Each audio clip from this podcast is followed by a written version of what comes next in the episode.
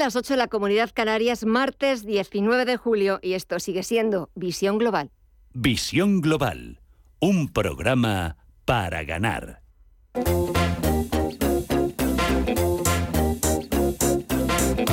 Esto es Visión Global con Gema González. Las ganancias se siguen imponiendo y de forma bastante contundente en la bolsa más importante del mundo, en Wall Street, después de un buen comienzo de semana y a la espera de los resultados al cierre de Netflix. Por cierto, las acciones de la plataforma de streaming están subiendo algo más de un 5% y ya se cambian a más de 200 dólares. Pendientes de esas cuentas de resultados, pero sin perder de vista la reunión de la Reserva Federal de la próxima semana. Sobre Netflix, la expectación es tremenda.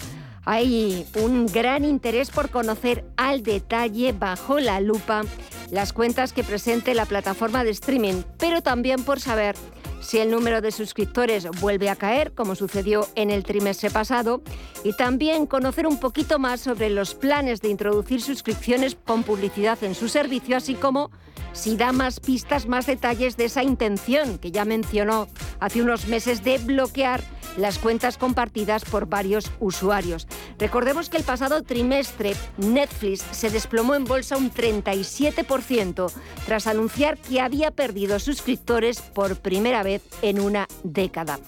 Ahora mismo, cuando falta poquito más de una hora para que conozcamos esos resultados, Netflix repunta algo más de un 5% y sus acciones están cotizando por encima de los 200 dólares. Pero vamos a echar un vistazo en tiempo real a Wall Street. Tenemos al promedio industrial Dow Jones que está subiendo 661 puntos, un 2,13% en los 31.733 puntos. El SP500 gana un 2,48% en los 3.926 puntos y el sector tecnológico es el que está liderando los avances que estamos viendo en la bolsa norteamericana. Tenemos al Nasdaq 100 sumando un 2,85% hasta los 12.216 puntos. Si echamos un vistazo al mercado de la renta fija, la rentabilidad del Treasury americano, del bono estadounidense a 10 años, sigue por encima del 3%, está repuntando cerca de un 2% y sigue bajando el índice VIX de volatilidad un 3,52% para colocarse en los 24,41 puntos. De momento tenemos a Wall Street en verde, subidas generalizadas, parece que vuelve el optimismo con la vista pendiente de esas cuentas de Netflix, de más resultados empresariales, mañana eh, es el caso de Twitter, pero también, por supuesto, de la reunión de la próxima semana de la Reserva Federal. Eso en Estados Unidos. Vamos a ver si ha habido algún cambio en el resto de bolsas latinoamericanas. Cuéntanos, Pues avanzan esas sumas en la cotización de las bolsas LATAM. El Bovespa en Brasil cotiza ya con un repunte del 1,22%, un 1,76 se anota mm, un, 0,76, perdón, se anota el IPSA chileno hasta los 5.118 puntos. El IPC mexicano avanza un 0,17% hasta los 47.003 puntos y mm, el Bovespa en Brasil avanza un 1,21% hasta los 98.090 puntos. Si miramos al mercado de visas y materias primas, aquí vemos alguna novedad, Estefanía Moniz. Pues ha pasado una hora, pero sigue mayoritariamente el panorama en positivo, excepto el oro que lo vemos bajar un 0,12% en los 1.708 dólares la onza. En calidad del petróleo, el barril de Bren lo vemos aumentar un 1% en los 107,4 dólares y el West Texas de referencia en Estados Unidos a 100,73 dólares el barril, cuando avanza un 1,3%. En el mercado de las divisas, el euro se aprecia un 0,85% en su cruce con el dólar en los 1,02 dólares y la libra, por su parte, también suma un 0,3% en los 1,19 dólares. En las criptomonedas vemos alguna novedad, ya.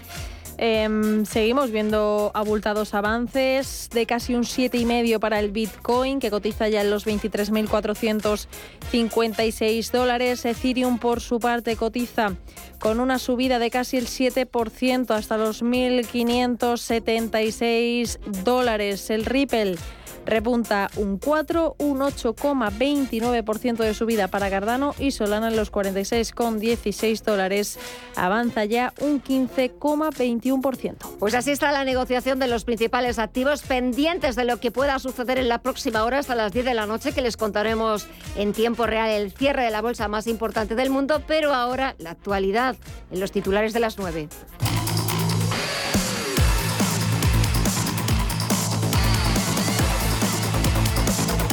La gran industria española planta cara a los planes de la Comisión Europea para reducir en dos tercios el consumo de gas ruso. Las compañías no están dispuestas a aceptar algunas de las medidas incorporadas en el paquete que tiene previsto presentar mañana el Ejecutivo Comunitario. La Alianza por la Competitividad de la Industria Española ha enviado esta misma mañana una carta a la vicepresidenta tercera y ministra para la Transición Ecológica, Teresa Rivera, solicitando que el Gobierno se oponga a una nueva medida que está considerando Bruselas consistente en un sistema de alerta que obligaría a los 27 a reducir su consumo de gas en unos porcentajes preestablecidos. A la espera de la reunión este viernes del Gobierno con el sector bancario para analizar los detalles del nuevo impuesto, la portavoz Isabel Rodríguez asegura que el Ejecutivo tiene muy claro para qué, está aquí y pide a las entidades financieras que sean responsables. El Partido Popular en el Gobierno y en relación a la anterior crisis lo que hizo fue entregar el dinero de todos a la banca hasta 60.000 eh, millones eh, de euros y en esta ocasión lo que el Gobierno le pide a la banca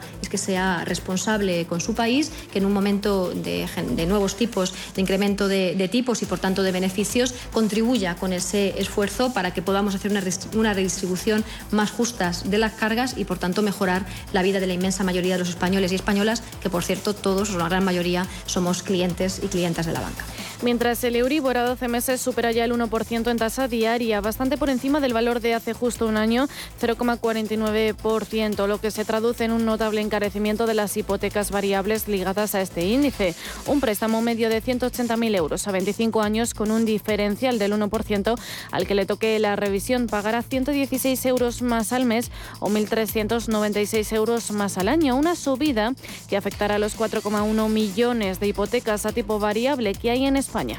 Principio de acuerdo entre el Ministerio de la Seguridad Social y las asociaciones de autónomos a los nuevos tramos de cotización para los trabajadores por cuenta propia. El nuevo documento establece para 2023 una cuota de 230 euros al mes, 7 euros menos que en la última propuesta para los autónomos con rendimientos inferiores a 670 euros netos y van hasta los 500 euros mensuales para el tramo máximo en el que se encuentran aquellos autónomos con ingresos mensuales superiores a los 6.000 euros. Las cuotas se irán ajustando en 2024 y 2025 la ministra de Justicia, Pilar Job, desvincula la renuncia de Dolores Delgado como fiscal general del Estado de la renovación del Consejo General del Poder Judicial y arremete contra el Partido Popular por no tener intención de pactar los cambios.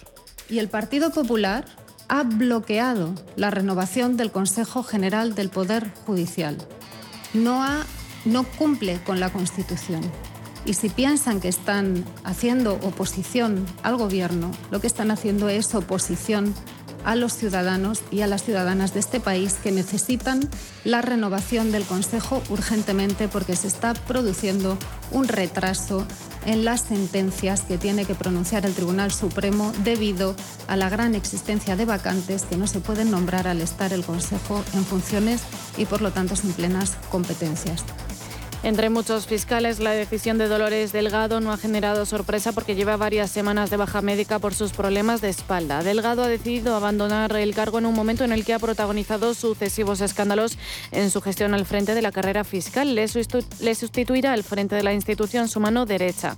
Álvaro García Ortiz, fiscal de sala y jefe de la Secretaría Técnica de la Fiscalía General del Estado, que debe obtener el placet del Consejo General del Poder Judicial y de la Comisión de Justicia del Congreso. El Partido ganaría las elecciones generales si se convocaran hoy con un margen de casi dos puntos sobre el PSOE y un 30,1% de los votos según el barómetro de julio del CIS. El ascenso de los populares va en paralelo a un hundimiento de Vox que cae un 12% de intención de voto frente al 16,5% que el CIS le otorgaba en julio. La otra novedad es que Unidas Podemos sube 3,6 puntos y una estimación de voto del 13,4, con lo que volvería a ser la tercera fuerza política, coincidiendo con la presentación de Sumar, la plataforma de la vicepresidenta Yolanda Díaz. Desde el Gobierno, la ministra portavoz Isabel Rodríguez dice que no están pensando en citas electorales. Este Gobierno no trabaja en el día a día con una perspectiva electoral, de rentabilidad electoral. Lo hacemos pensando en la rentabilidad social y en ese sentido sí les puedo asegurar que estamos muy tranquilos de todas y cada una de las decisiones que estamos adoptando en momentos de dificultad, dando respuesta a los españoles, a las españolas, a las familias, a los autónomos, a los empresarios proyectando nuestro país al futuro. No podemos eh, estar solo en la emergencia, sino que hay que proyectar y trabajar en, la, en el futuro de nuestro país y en ese sentido sentimos que nuestras medidas tienen una alta rentabilidad social y que serán valoradas en su momento por los ciudadanos. Y la segunda ola de calor del verano en España termina este martes tras nueve días con temperaturas de, entre 39 y 45 grados, pero la tregua nos va a durar poco porque el calor sofocante va a volver. A partir del jueves las máximas ascenderán en la mitad norte y comunidad valenciana, así como en Canarias, y se superarán los 35 grados en la mitad sur, la meseta norte, el Valle del Ebro, Mallorca y zonas de Canarias, y los 40 grados en los valles del Guadalquivir, Guadiana y Tajo. En la comunidad valenciana, por ejemplo, no hay precedentes de un inicio de verano tan cálido. Mientras tanto, la ola de incendios ha arrasado ya más de 60.000 hectáreas. La mitad son daños provocados por el fuego en Zamora, que según fuentes del operativo se ha llevado por delante cerca de 30.000 hectáreas. Allí están dos de los seis incendios más graves, los tipificados con nivel 2. El segundo más grave de la escala son el de Almaraz del Duero y Villaseco del Pan y el de Los Osacio. El gobierno cifra en 8.000 los desalojados durante los últimos días. La líder de Podemos y ministra de Derechos Sociales, Ione Belarra, advierte de que la conjunción de la crisis climática Recortes y privatizaciones en servicios públicos esenciales son una bomba de relojería en materia de incendios. Es una cuestión que nos tiene enormemente preocupadas y que pensamos que nuestro país debería tomar nota de lo que aprendimos durante la pandemia, que es que hay que cuidar a quienes nos cuidan, que hay que proteger lo público y en ese sentido yo creo que aprobar cuanto antes la ley marco de bomberos es algo que le debemos como país a, a, los bomberos y a las bomberas y a la gente que cuida de nosotros, jugándose incluso la vida, como hemos visto estos días, en los momentos más difíciles.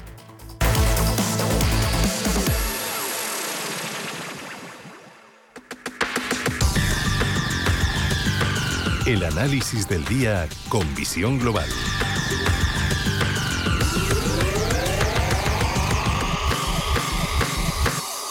Y saludamos a Javier García, director de Velaria Inversores. Javier, muy buenas tardes.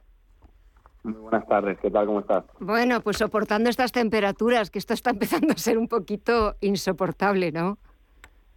Sí, ¿verdad? Y más en Madrid. La verdad es que, bueno, estaba antes viendo las imágenes, en el Reino Unido deben estar absolutamente espeluznados porque se están superando temperaturas que no se habían registrado nunca por encima de los 40 grados y también antes estaba viendo como en el aeropuerto de Luton eh, habían tenido que suspender varios vuelos porque el asfalto de las pistas se había, eh, se había reblandecido y, habían tenido que, que, parar. Lo cierto es que estamos viendo unas temperaturas que nos, nos ponen los pelos de punta, pero en los mercados y lo que estamos viendo eh, es subidas generalizadas, pero contundentes, tanto en Europa como en Estados Unidos. Parece que hay mucho optimismo en los mercados, no sé si por los resultados empresariales que ya vamos conociendo, por los que vamos a conocer esta noche Netflix, o por esas reuniones eh, de Banco Central Europeo esta semana, de la Reserva Federal la próxima. ¿Qué opinas? Bueno, eh, si ponemos un poco en perspectiva lo que está pasando, nos daremos cuenta de que esta situación actual de subidas generalizadas es lógica y normal. Es lógica y normal porque ahora mismo hay cuatro factores clave que están liderando los movimientos de mercado. Espera, perdóname, eh, perdóname, Javier, es que no, no te terminamos de escuchar bien y no quiero perderme nada de tu intervención. Si te parece, eh, colgamos, te volvemos a llamar al otro teléfono para poderte escuchar mejor. ¿Te parece? Perfecto. Venga, pues hasta, hasta ahora mismo, mientras volvemos a tomar el pulso al mercado, volvemos a ver qué es lo que está pasando en Wall Street, donde las subidas están siendo contundentes, casi el 3% del sector tecnológico. Y ya tenemos de nuevo a Javier García, director de Velari Inversores. Javier, buenas tardes de nuevo. Sí, muy buenas tardes. Ahora, muchísimo mejor. Muchísimo mejor. A ver, cuéntanos. Nada, lo, que comentaba es que ahora mismo hay cuatro factores clave que están liderando los movimientos de mercado. Uno son los tipos de interés, la inflación, la, recesión y los resultados empresariales. ¿no? Todos ellos el mercado ya sabe todo, de, o sea, absolutamente conoce todo. Por ejemplo, los tipos de interés. El 80% de los inversores en Estados Unidos cree que los tipos de interés van a estar en torno al 3,5 y el 4%. Por eso actualmente una puntual subida de tipos de interés no va a sorprender al mercado, porque ya el 80% de los inversores ya sabe que los tipos de interés lo normal es que estén en el 3,5 o 4% de cara a los próximos meses. Respecto a la recesión, todo el mercado lleva hablando de recesión dos meses sin parar, ¿no? Entonces, es algo que el mercado también es posible que ya haya descontado, ¿no? Inflación todo el mundo también sabe que la inflación va a ser alta. De hecho, tenemos la inflación más alta desde el año 1980. Por lo tanto, todos los inversores ya prevén que la inflación va a seguir alta los próximos cuatro eh, y cinco años. Y los resultados empresariales, esto es muy importante porque es lo más importante actualmente con la serie de resultados. Se les ha recortado al 70% de las empresas cotizadas en el Standard Poor's 500 los beneficios. ¿Qué quiere decir esto? Que todos los inversores americanos prevén que los beneficios empresariales se van a reducir, porque les han reducido los beneficios hasta el 70% de las empresas. ¿Qué quiere decir esto? Que ahora mismo sorpresas negativas va a haber pocas. Lo que sí que puede haber es sorpresas positivas como las que está viendo ahora. Eh, mejoras de beneficios en Johnson Johnson, Goldman Sachs, PepsiCo, etc, etc. Entonces ahora mismo cualquier tipo o cualquier dato moderadamente positivo en bolsa va a beneficiar de manera bastante clara a, los, a los, mercados y es lo que está pasando ahora mismo. Eh, hemos entrado en una espiral de noticias negativas donde, bueno, pues muy posiblemente se han descontado ya la gran mayoría. Hay que tener en cuenta que hay muchas empresas como Netflix, que comentabas al inicio, que ha perdido el 75% de su valor.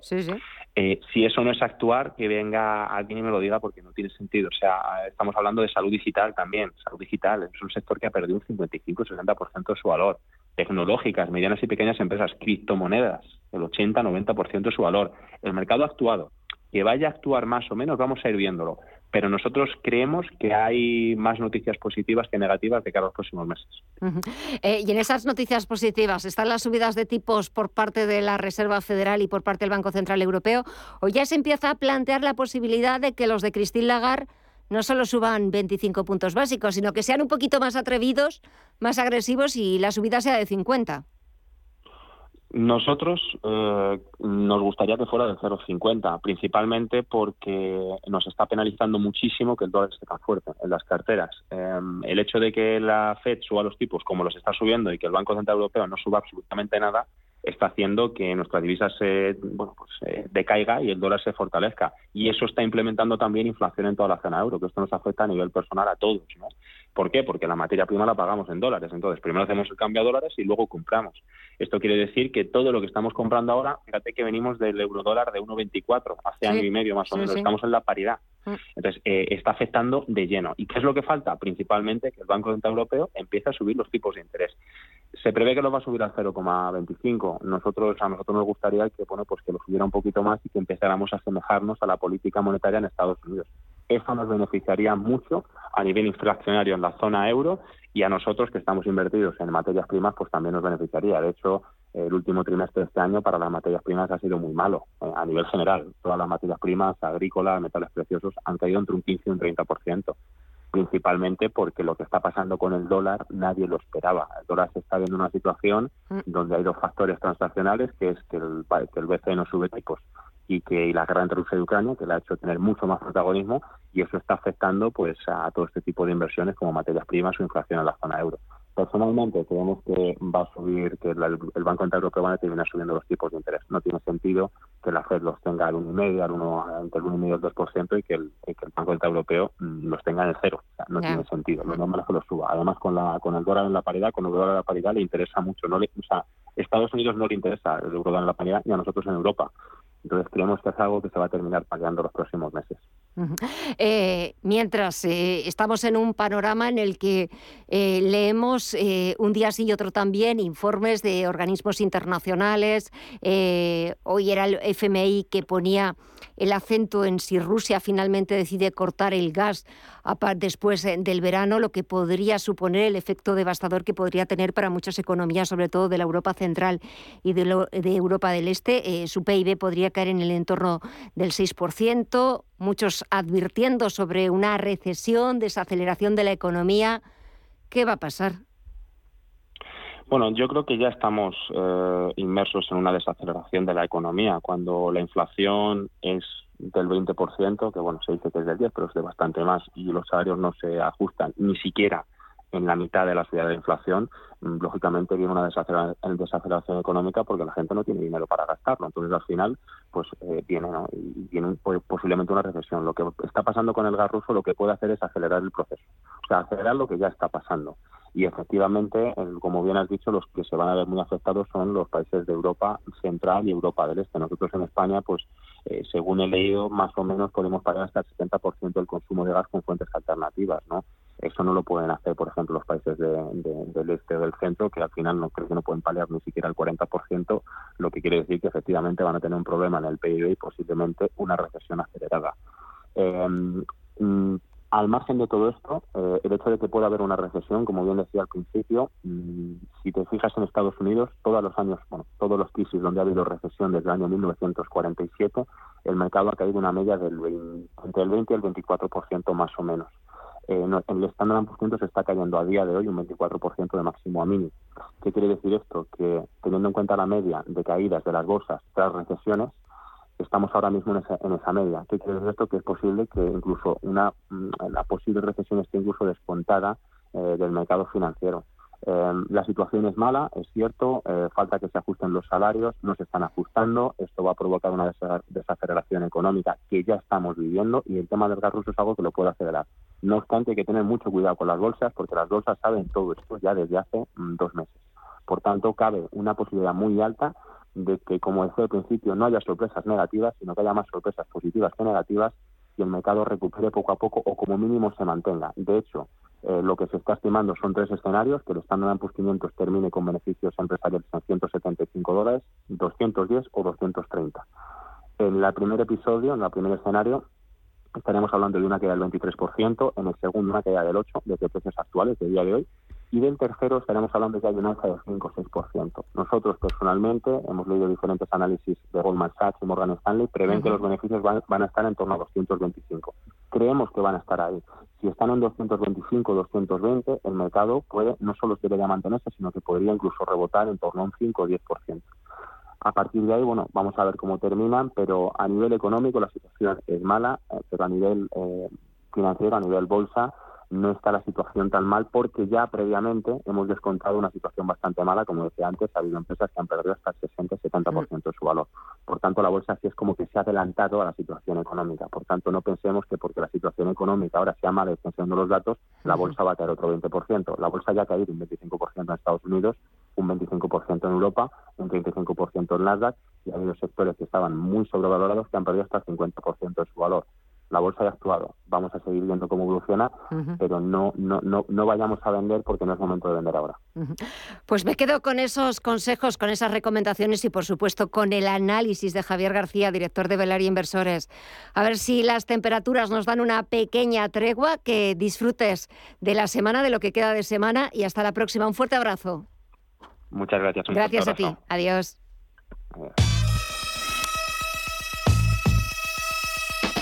En la mira.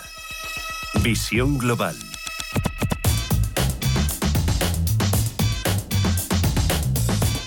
Hoy en la mira para realizar el análisis técnico con Raúl Calle Broker tenemos a Johnson Johnson que ha presentado resultados del segundo trimestre del año, un periodo en el que el laboratorio estadounidense ha reducido un 23,3% su beneficio con unas ganancias de 4.814 millones de dólares a 30 de junio frente a los 6.278 millones de dólares registrados en el mismo periodo de 2021. Analizando el gráfico de Johnson Johnson, Cotejamos que los mínimos de los últimos años los realizó en marzo de 2020, coincidiendo con el inicio de la pandemia de COVID, cuando marcó los 109,16 dólares por acción. Desde estos precios el valor ha realizado un movimiento alcista para marcar sus máximos históricos en el mes de abril de este año en los 186,69 dólares, lo que supone una revalorización de un 70% en un plazo temporal de 25 meses. En la actualidad, el valor se encuentra cotizando cercano a la media móvil de las 30 sesiones y dentro de un rango lateral entre los niveles de 169 dólares y 182 dólares, sin que haya habido superación de los máximos previos del mes de abril, los cuales constituyen una resistencia clave. En cuanto al soporte de medio plazo, debemos estar atentos a que no pierda el nivel de los 157-158 dólares, precios que ya ha testeado sin romper con continuidad tanto en el 2021 como en este año 2022.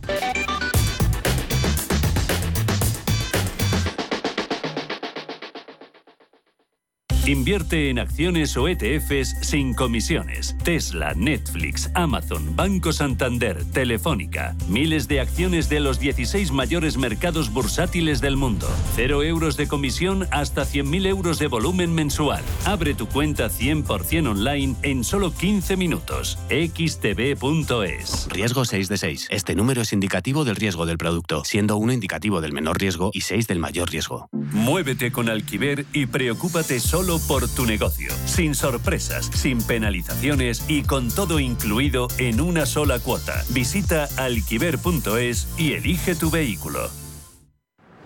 ¿Sabías que hay un 20% de descuento adicional en Timberland, Náutica, North Sales y Levis en las segundas rebajas del corte inglés? ¿Comentario o indirecta? Comentario. Indirecta. Hasta el 20 de julio, segunda rebajas del corte inglés. 20% de descuento adicional en una selección de marcas de moda. Todo lo que quieres, por mucho menos.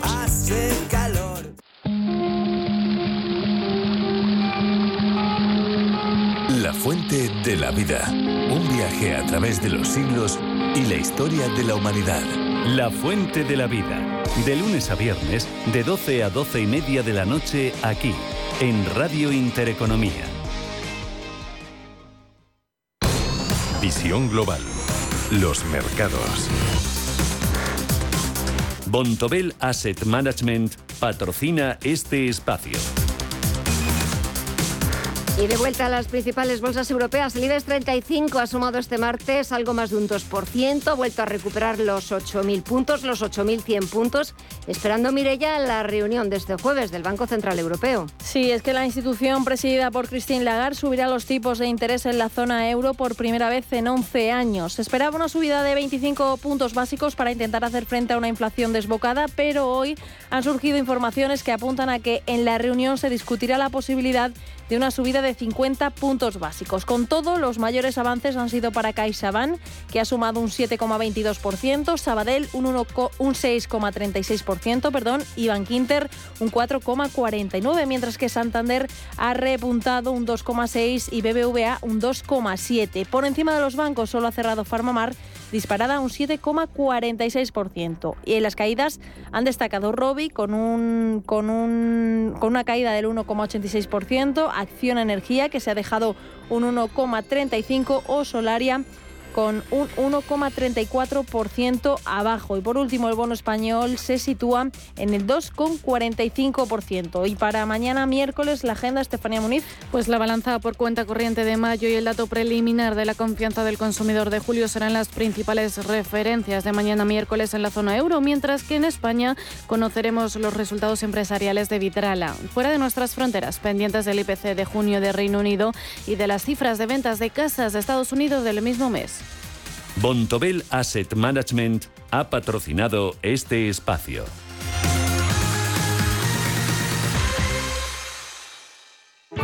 Bontobel Asset Management.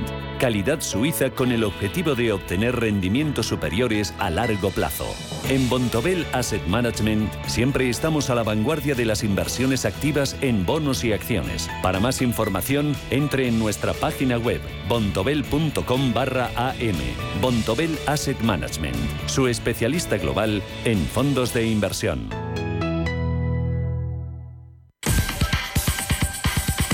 En Visión Global, las noticias empresariales. Mario Ruiz Tagel es CEO de Neoenergía, es nuevo consejero delegado de Iberdrola España. Ruiz Tagel, que sustituye en el cargo a Ángeles Santamaría, será el responsable de la cuenta de resultados de España y de representar a la compañía ante los órganos del gobierno e instituciones externas, así como de diseñar las políticas y estrategias generales de la compañía en el país. Ruiz Tagel está vinculado al sector energético desde 1996. Santander Reino Unido subirá un 4% el sueldo a los empleados que ganen menos de 35.000 libras al año. Santander subirá el sueldo a los empleados de Reino Unido como medida para compensar la alta inflación. Esta medida se trata del primer paso que da Santander en uno de sus mercados para compensar el encarecimiento del coste de la vida. Según los datos proporcionados por la entidad, se beneficiarán de esta iniciativa unos 11.000 trabajadores, lo que representa el 60% de la plantilla del banco en tierras británicas. Igualmente detalló que elevará el sueldo inicial de entrada a 19.500 libras anuales a partir del 1 de agosto. ACS nombra a Juan Santamaría María, nuevo consejero delegado de Hochi. Con este nuevo nombramiento se trata del tercer cargo en los últimos dos años que Santa María asume tomando el relevo de Fernández Verdes tras aceptar en 2020 la presidencia de CIMIC, filial de ACS en Australia, y el puesto de consejero delegado del grupo el pasado mes de mayo.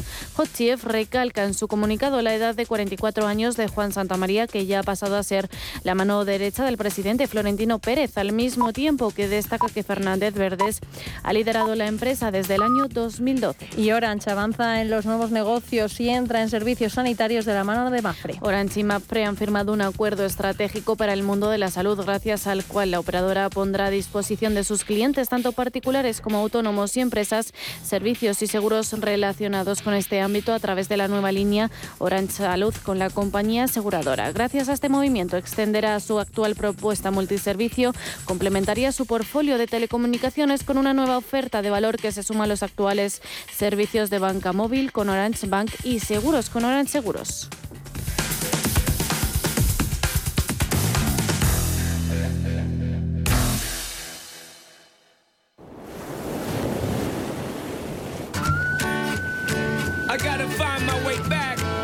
El enoturismo se ha convertido en una de las opciones vacacionales más recurridas por los españoles. Como se pueden imaginar, el vino es la parte esencial de la propuesta y en nuestra geografía abunda la calidad de este. Como no, La Rioja es uno de los lugares donde el vino resalta por su excelencia y por su calidad. Con más de 500 bodegas, te proponemos recorrerte los viñedos en la tierra con nombre de vino y degustar estos delicatessen de la mano de las mejores rutas.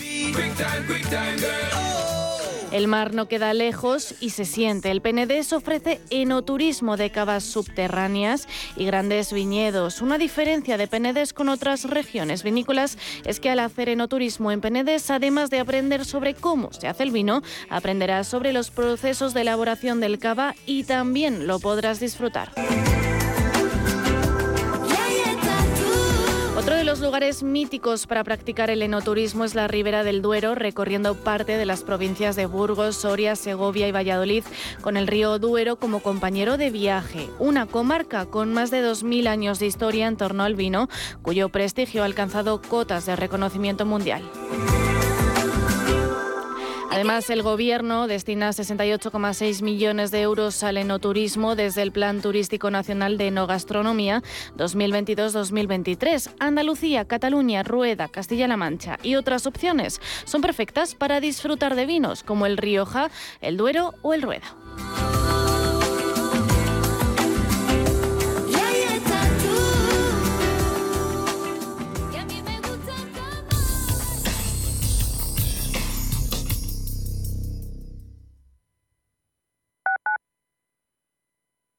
¿De verdad vas a permitir que tu padre o tu madre no puedan seguir viviendo y siendo felices en su domicilio? En Feliz Vita hacemos fácil que tus padres puedan seguir en su propia casa, rodeados de sus recuerdos y familia. Feliz Vita, la asistencia a domicilio personalizada que necesitan los tuyos. Feliz Vita, cuando no puedes estar, nosotros sí. Felizvita.com. Radio Intereconomía, la radio de los negocios. Cuando te emocionas con el taladro y originas un pequeño daño colateral provocando un apagón en todo el edificio, ¿qué seguro elegirías?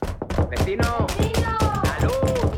Mafre, la aseguradora de más confianza en España. La mejor atención siempre con personas.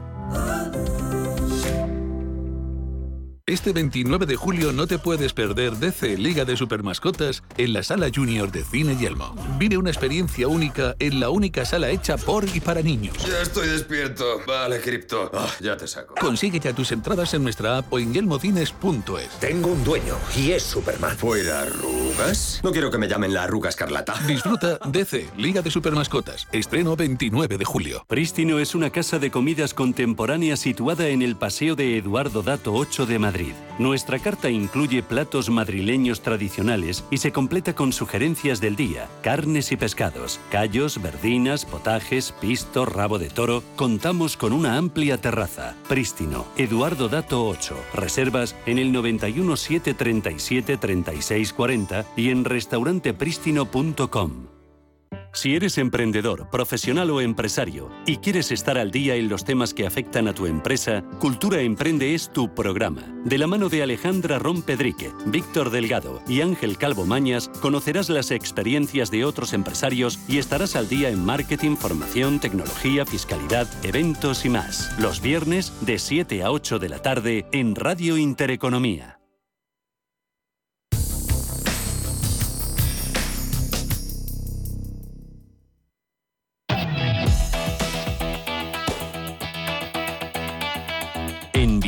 Global, After Work.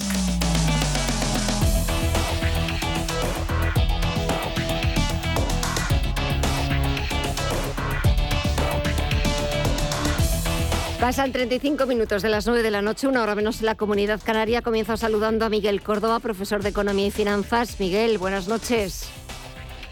Hola, buenas noches, Gemma. Mucho gusto estar con vosotros. Igualmente, ¿qué tal estás llevando el calor, estas temperaturas?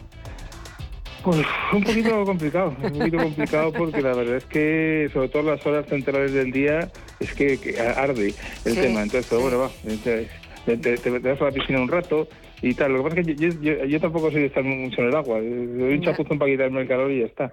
Y, al final, pues sí, pero la verdad es que está siendo, no sé, no recuerdo un julio tan tan tan duro. O sea, siempre hace calor, pero es que y encima dice que van a subir mañana otra vez, pues no sé. La verdad es que están las cosas duras. Sí, sí, está... Eh, está... el cambio climático o, o, que el señor Putin nos echa mal de ojo. eh, José Aguilar, socio director de Minvalio, muy buenas noches a ti también. Muy buenas noches, Gemma, ¿qué tal? Bueno, ¿qué tal estás sobrellevando el calor? Pues mira, la verdad es que yo creo que muchos, muchos, muchos lo llevamos bien. En realidad vivimos en unas condiciones que nos permiten combatirlo. Hay un poco el problema es la gente que por su trabajo y por o por las condiciones, digamos, que tienen en sus hogares, pues no tienen esas esa capacidad. Y entonces, bueno, pues hay que bueno, los demás nos podemos quejar, pero sobre todo, pues hay que tener también un poco de sensibilidad, ¿no? Pues para esas personas que pues que inevitablemente pues tienen que, que estar ahora en condiciones más difíciles porque efectivamente el calor para ellos o para otras personas no es solamente una incomodidad, sino que puede ser incluso un cierto riesgo vital.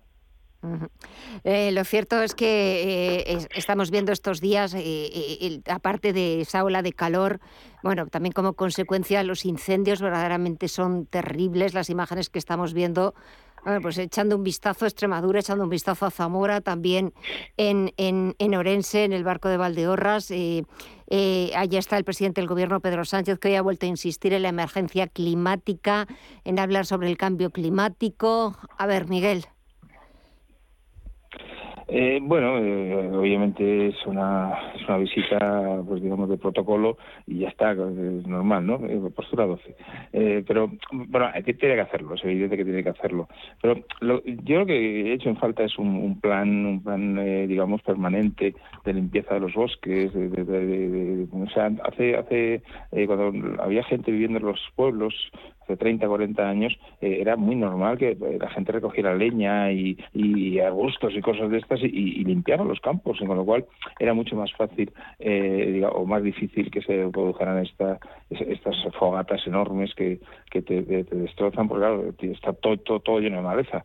yo, yo, sinceramente creo que en un país con, tanto parado y, con tanto inmigrante que quiere venir, pues la verdad es que ese tipo de, trabajo es algo que, creo que se debería de, de hacer. Y, no sé cómo articularlo, pero sí que creo que lo que no puedes hacer es eh, bueno pues eh, dejarlo así, eh, porque ahora ya la gente no, no lo hace. Yo, yo pienso que es una labor social que hay que realizar y que bueno pues en un momento determinado se le podían exigir una serie de horas a la gente para que hicieran esto. También se está hablando de que en vez de hacer un servicio militar, a lo mejor debería haber un servicio social para, los jóvenes de, 20, 21 años, eh, que bueno, pues para que eh, tuvieran una, una, especie de formación adecuada eh, para colaborar con, con, su país, ¿no? En el fondo. Entonces, yo sí que creo, es un plan de ese tipo, que para hacer cosas que sean necesarias, yo creo que, que, que habría que hacerlo. José. Sí, es cierto que el cambio climático puede tener una cierta incidencia, pero esto es como cuando se decía está de Dios, ¿no? O sea, como atribuir, eh, ¿no? Echar la culpa, digamos, a una instancia superior e inapelable de aquellas cosas que nos ocurren o nos afectan. Es cierto, pues puede ser que el cambio climático tenga una cierta incidencia en, los, en, la, en, el incremento pues brutal ¿no? de los incendios forestales que están asolando tantas zonas de España y no lo olvidemos, no es un problema solo español, también Portugal, también Francia, también Reino Unido, países más en, latitudes más septentrionales. Y, estoy de acuerdo con Miguel en el sentido de que al final el, que mejor combate el, el fuego pues eh, son las, las poblaciones que están que viven del campo, que viven del monte y fundamentalmente pues eh, agricultores y ganaderos sobre todo. Entonces, claro, el, hecho de que haya gran parte de esa actividad pues que se haya que, esté desapareciendo, que tenga un, tenga un desarrollo menor, pues también hace que ese abandono, ¿no? Pues eh, propicie que cuando lleguen estos calores y en estas circunstancias, pues los, los incendios se incrementen. Eh, al final esos remedios naturales, ¿no? de, que efectivamente hay gente que por su interés, también por la propia actividad que desarrollan, pues eh, convierten a, los montes en, lugares más seguros y, eh, en, lugares pues que se están más a salvo, siempre relativamente, pues de, estos de, este, de este desastre. La verdad es que da mucha pena. Pues bueno, sobre todo la pérdida de vidas humanas que ya empieza, ya se empiezan a contabilizar y luego las enormes pérdidas también materiales y bueno la desolación ¿no? de una naturaleza que en España pues bueno quizás en sobre todo en esas latitudes no, no, abunda no pues el, ver que se que se destroza a veces durante décadas pues no deja de ser algo pues que pues que es una llamada digamos a la, a la, acción y no solamente pues a atribuir estos incendios pues a causas así como muy remotas y muy fuera de nuestro alcance. Eh, hablamos de, del CIS, son estimaciones eh, de la intención de votos, son, son encuestas, pero por primera vez sorpaso del Partido Popular liderado por Alberto Núñez Feijó al Partido Socialista, Miguel. Sí, bueno, yo creo Oído que, cocina. contado. Ya, eh, es que es que evidentemente Tesanos ya se, se, han acabado las perolas de la cocina, ya no tiene.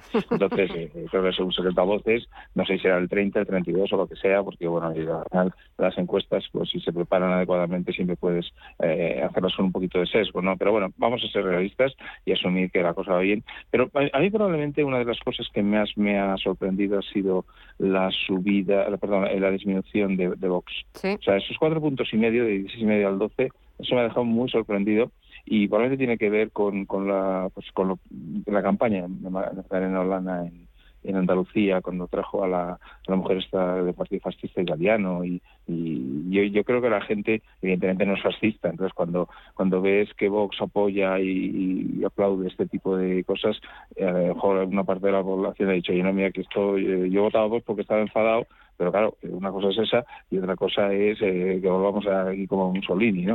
Entonces yo creo que para mí el, el, punto clave, el punto fuerte es eh, la bajada de Vox. Yo creo que ha tocado eh, techo con, en la, época de Castilla, de las elecciones de Castilla y León, y, ahora estará ya en bajada. Va a tener un fenómeno similar de Podemos. Bajada de Vox y en cambio recuperación también asombrosa de Unidas Podemos que según este barómetro del CIS volvería a ocupar la tercera tercera posición o, el o eh, sí, la tercera posición dentro del panorama político, José. Sí, un poco, bueno, también es sorprendente. No olvidemos que al final los estudios demoscópicos pues es una foto en un momento determinado y, y en política pues todo cambia a gran velocidad, pues en estos momentos pues puede pesar mucho el resultado de las de las, eh, de las elecciones andaluzas, eh, pues el debate sobre el estado de la nación, etcétera. Pero bueno, yo creo que al final lo que ha hecho el CIS básicamente es alinearse pues con el resto de, instituciones demoscópicas pues que, están en esta misma tendencia de, pues de reflejar ¿no? también en números pues ese desgaste que inevitablemente ha sufrido eh, no, no, diría ya solamente el Partido Socialista, sino específicamente la figura del presidente y, bueno, pues obviamente pues el, la tendencia al alza del Partido Popular quizás lo, lo, más destacado para mí de este de, esta encuesta del CIS es sobre todo pues que no deja claro eh, que la derecha esté de acuerdo con esta foto eh, y, si, si, esta foto pues luego se, se, reflejara en unos resultados electorales dentro de una eternidad que no olvidemos que queda año y medio para las elecciones eh, probablemente pues esto supondría que tampoco estaría la derecha en condiciones de, gobernar, al menos con estos números, y al menos pues con el, estado actual, digamos, de, de, las coaliciones y de los apoyos que unos y otros reciben. O sea que yo creo que también, pues, eh, aquellas personas que busquen o que estén a favor de un cambio en absoluto deben dar por, por hecho que ese cambio se va a producir porque de momento los resultados son muy ajustados y probablemente si, si esto es cierto, pues al final lo que gana el PP por un lado lo pierde Vox por otro. Y, y, las puestas de, de, la izquierda pues es cierto que han sufrido un cierto desgaste pero no, no, no, no, tan, no tan grave o no tan acusado como para, como para justificar un vuelco electoral en toda regla. Bien, pues eh, yo creo que hay que seguir atentos a, sucesivas oleadas de este y de otros estudios demoscópicos y ver si efectivamente estas tendencias se confirman o, los sucesos de los próximos meses pues eh, todavía plantean la posibilidad de que no se produzca ese vuelco o ese cambio político que ya algunos dan por hecho. Eh, esta semana también, ayer creo, si no me equivoco, Miguel, eh, conocimos, eh, si fueron ayer, las nuevas previsiones de crecimiento de la economía española de Funcas, mantenía las de este año 4,2%, que están un poco en línea con las que maneja el gobierno, pero el hachazo venía para el año que viene, las dejaba en el 2%, y pues como muchos otros elevaban las de la inflación, 8,8%. ¿Qué va a ser de nosotros? Pues que no lo vamos a pasar bien. Y incluso además, no en general siempre, que dicho se va a Funcas, ¿no? Y en general suelen ser bastante optimistas. ¿eh? Eh, entonces, eh, yo creo que ese 4,2 va a ser menos. Yo sinceramente creo que va a ser menos del 4. En cualquier caso, es que no, es una subida. Es decir, vamos a ver, habíamos caído mucho más que el resto de Europa. Entonces, estamos recuperando, pero no vamos a llegar ni siquiera eh, a, recuperar lo que teníamos antes de la pandemia eh, a nivel de PIB. Entonces, eh, en fin, vamos a ser realistas. claro, la inflación, eh, dice, no, 8,8 de inflación. Pues sí, claro, pero esa inflación, en, si hacen una simple regla de tres, que no es así, pero al deflactor del PIB, que es el que se utiliza para las cuentas públicas, mm, yo calculo ese 8,8, ese 8,8 puede ser mm, pues un 5% probablemente de deflactor del PIB si subes un 4, eh, el PIB nominal y, el deflactor eh, tienes un 5% para abajo, es que estás produciendo menos. O sea, del año anterior, ¿eh? porque realmente gran parte de la subida del PIB son precios.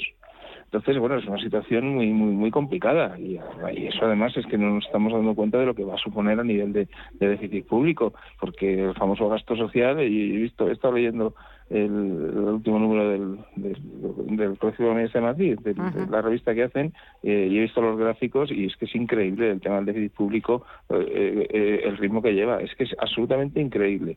Entonces, al final, si suben los tipos de interés, se va a generar todavía mucho más déficit público eh, las primas de riesgo todo el mundo está eh, confiando en, bueno, a ver, eh, ahora con el, tema ese que van a hacer para los países del sur, que aunque ya no se compre deuda pública el BCE a todos los países, pero sí a los del sur que nos van a ayudar con lo que, se libere de otros países, están confiando en eso. Pero es que si, si no se compra esa deuda pública por parte del Banco Central Europeo, no la va a comprar nadie. Y la prima de riesgo se, va, va a ser muchos puntos. Eh, con lo cual, eh, el, servicio de la deuda española, mm, de verdad, eh, nos aboca un rescate, es imposible que, consigamos pagarlo. Entonces, yo sinceramente, que lo, ya sé que general soy bastante pesimista, pero pero no sé, pregúntale a José que estamos en la línea de Funca, seguro. a ver, José. Sí, sí, ya Miguel conoce mi, mi, proverbial visión optimista. ¿no? Está bien ¿no? que tengamos esta especie de contrapeso.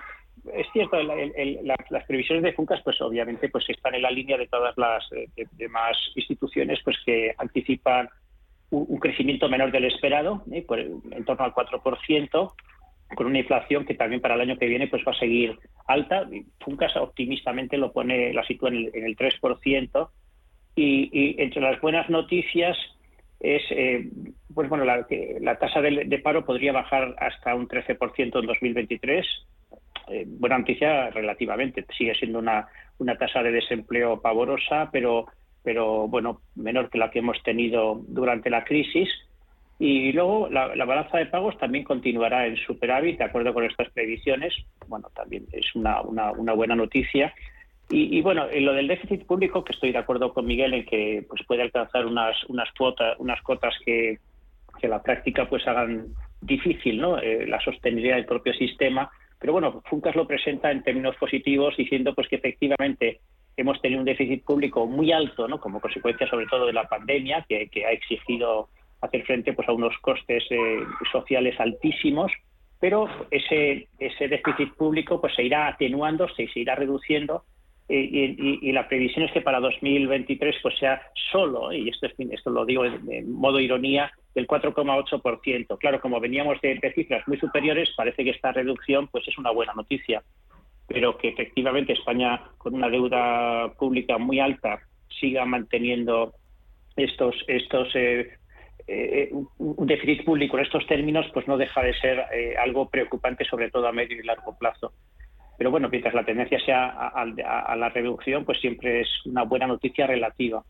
Y, luego, pues, eh, bien, bueno, también, pues, el, eh, bueno, estos serían un poco los, titulares menos negativos del informe de Funcas, que, bueno, yo creo que están un poco en la línea con otros informes, aunque quizás, pues, eh, presentan un escenario algo menos sombrío y algún, algún rayo de luz, ¿no? Con vistas sobre todo pues a 2023-2024.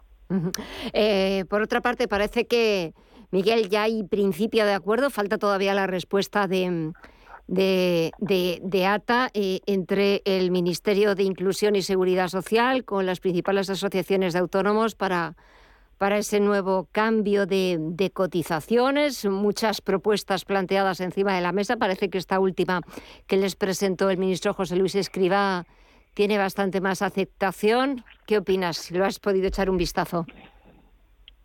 Bueno, sí, el mínimo que era lo que más estaba afectando lo, llevaría hasta 200 euros. La verdad es que hace 10 años estaba en 185, que creo, bueno, sería volver un poco a esos niveles. Eh, yo creo que eso a lo mejor sí es aceptable y luego hacerlo en función de ingresos, que eso sí que era eh, algo que, el gobierno, cualquier gobierno debería haber eh, hecho. Normalmente, al final, el problema es que de los 2.800.000 autónomos que hay en España, pues estoy seguro que más de 2 millones eh, es testimonial lo que factura, tiene pues un, hace una pequeña facturación al mes y tal, y, y eso le sirve de complemento de otros ingresos, porque cuando uno ve algunas cifras dice, oiga, mire, es que tal. Entonces, claro, eh, 200 euros al mes eh, son 200 euros al año de cotización a la seguridad social y, bueno, pues lógicamente si no facturas mucho, pues es en términos relativos, es una cantidad importante que se lleva de, tu margen. También es cierto que no son pérdidas, se supone que eso es para tu jubilación. Eh, lo que no me he visto yo que hayan concretado es esos 200 euros que, bueno, seguro que la inmensa mayoría de, los autónomos se va a coger al mínimo, eh, hasta todo este follón el 85% de los autónomos cotizaba por la mínima. Entonces, claro, esos 200 euros, eh, ¿para qué darán? Te lo digo porque una persona que trabaje en una empresa para conseguir el máximo entre la cuota del trabajador y la cuota de la empresa tiene que aportar 14.000 euros al año y de esa manera si consigue los 2.000 y pico euros eh, que cobras al mes eh, por el máximo, ¿no? Entonces, eh, claro, si aportas 2.400 pues, en fin, es, es muy poco y me imagino que dará para una pensión muy pequeña eh, y eso generaría de nuevo problemas a futuro.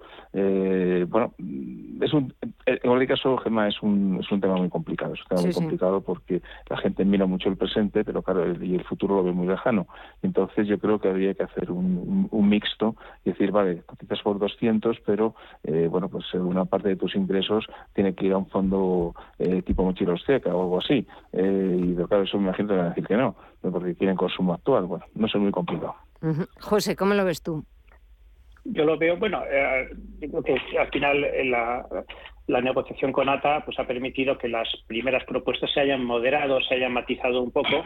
Y efectivamente, el gran titular es que a partir de 2025, no lo olvidemos, todavía queda tiempo, ¿no? Efectivamente, la cuota mínima de cotización sería de 200 euros, pero esto es progresivo. Para el año que viene esa cuota mínima sería de 230 y, de manera progresiva pues iría, iría reduciendo hasta los 200. Pero no hay que olvidar que esta, esta, eh, esta cuota no, no, no sería la, cuota que, que, pudieran pagar todos los autónomos, sino que solamente es la, la, cuota que corresponde a los autónomos que tengan un rendimiento neto igual o inferior a 670 euros, es decir, a, esa, pues a esos muchos autónomos pues que a lo mejor están teniendo unos ingresos muy bajos. Pero si, por ejemplo, pues, un autónomo tiene unos ingresos eh, de, de 2.000 o 2.300 euros, ya, ya estaríamos hablando de cotizaciones pues parecidas a las actuales, ¿no? en torno a los 390 euros. Y ya pues para los autónomos que tienen ingresos más altos, por encima de los 6.000 euros, ya el año que viene cotizarían 500, 500 euros ¿no? de, manera obligatoria. No, no, no, pues luego, como todos sabemos, pueden cotizar más de forma voluntaria. Y, y, en el horizonte del año 2025 esa cotización máxima obligatoria sería de 590 euros. Respecto a las propuestas iniciales del Ministerio, pues ¿qué es lo que ha ocurrido? Pues que efectivamente se han estrechado esos rangos, ¿no? Eran rangos originalmente mucho más amplios, mucho más abiertos, que consideraban cotizaciones muy altas ¿eh? para los autónomos que tengan ingresos altos. Y ahora, pues bueno, se, ha moderado y, efectivamente pues ha quedado una horquilla, ¿eh? es decir, que ahora ya no todos los autónomos pagarán lo mismo, se pagará un poco en función de los, de los rendimientos netos, pero con, unas diferencias menores ¿eh? respecto de la base de, de la cotización, digamos, actual, tanto para arriba como por abajo, pues las diferencias no serían tan grandes como en las primeras propuestas del Ministerio. Yo creo que es una, un acuerdo que está bien, es un acuerdo pues que, va a permitir que efectivamente pues eh, coticen menos los que tengan menos y, los que ganen menos y coticen más los que ganen más. Lógicamente con las consecuencias de las que también habla Miguel respecto de las de, las prestaciones eh, de, las pensiones que se cobren en el futuro. Eh, me queda nada, dos, tres minutos para terminar.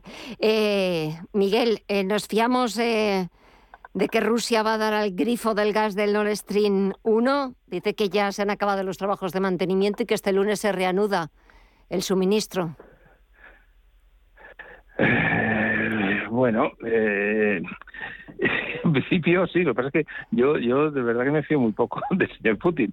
O sea, el señor Putin, eh, yo a mí me, ha tenido engañado durante muchos años. Yo pensaba que era una persona mucho más juiciosa y que, que, no hacía locuras y las está haciendo, ¿no? Entonces, eh, bueno, está ahí reuniéndose con el presidente de Irán y el presidente de Turquía. Turquía está jugando dos barajas, claramente. Totalmente. Eh, entonces, eh, bueno, vamos a ver, eh, cabrearse con Alemania, mm, yo creo que no le interesa. O sea, yo, yo con condiciones normales, una decisión racional sería que se abriera. Eh, el, porque además así financia la guerra y todas las cosas. Pero en un momento determinado le da la pata al mosquito y dice, se acabó. y, y, ala coge la balalaika, la parte en cuatro trozos y dice, aquí se acabó. Y adiós, muy buenas. Pues eh, señores, me, quedo sin tiempo. José, la próxima semana hablaremos a ver de si ha dado al grifo o no el señor Putin, que está de visita en, en Teherán, y a ver qué, qué es lo que va pasando en esta semana. Miguel Córdoba, José Aguilar, gracias a los dos como siempre, es un verdadero placer charlar con vosotros. Cuidados mucho de las altas temperaturas y hasta el martes que viene. Un fuerte abrazo. Igualmente, encantado. Un abrazo. Un abrazo, Gemma. Hasta luego. Adiós. Y ya saben que Radio Intereconomía convoca este año, y lo hacemos por primera vez, los premios Radio Intereconomía, con el objetivo de reconocer el liderazgo de la industria y de las empresas que en sus diferentes sectores contribuyen al avance de nuestra sociedad. Les invitamos a que presenten sus candidaturas. La información la pueden consultar en nuestra página web premios.intereconomía.com. Y así hablándoles de premios, nos despedimos. Mañana volvemos con más información, más análisis a partir de las 8 de la tarde, las 7 en la comunidad canaria. Gracias por elegirnos y hasta mañana.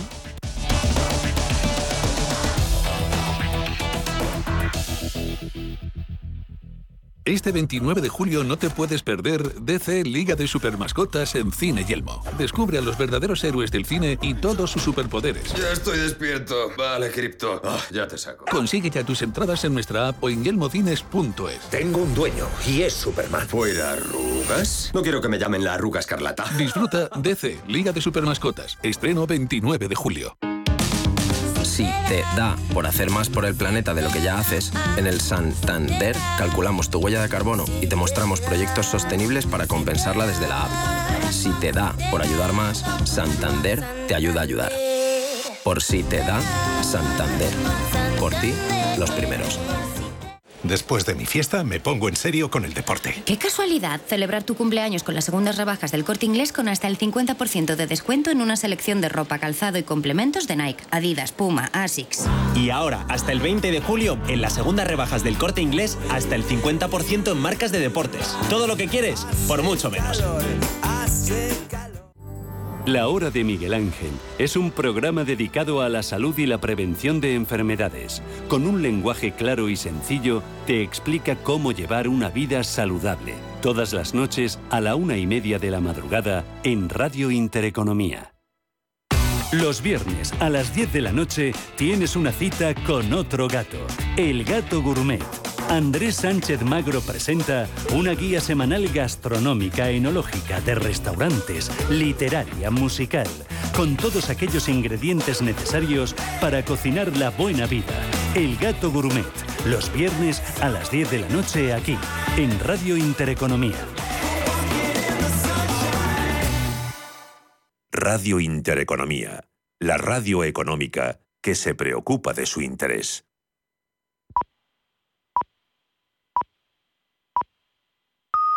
Son las 10 de la noche, las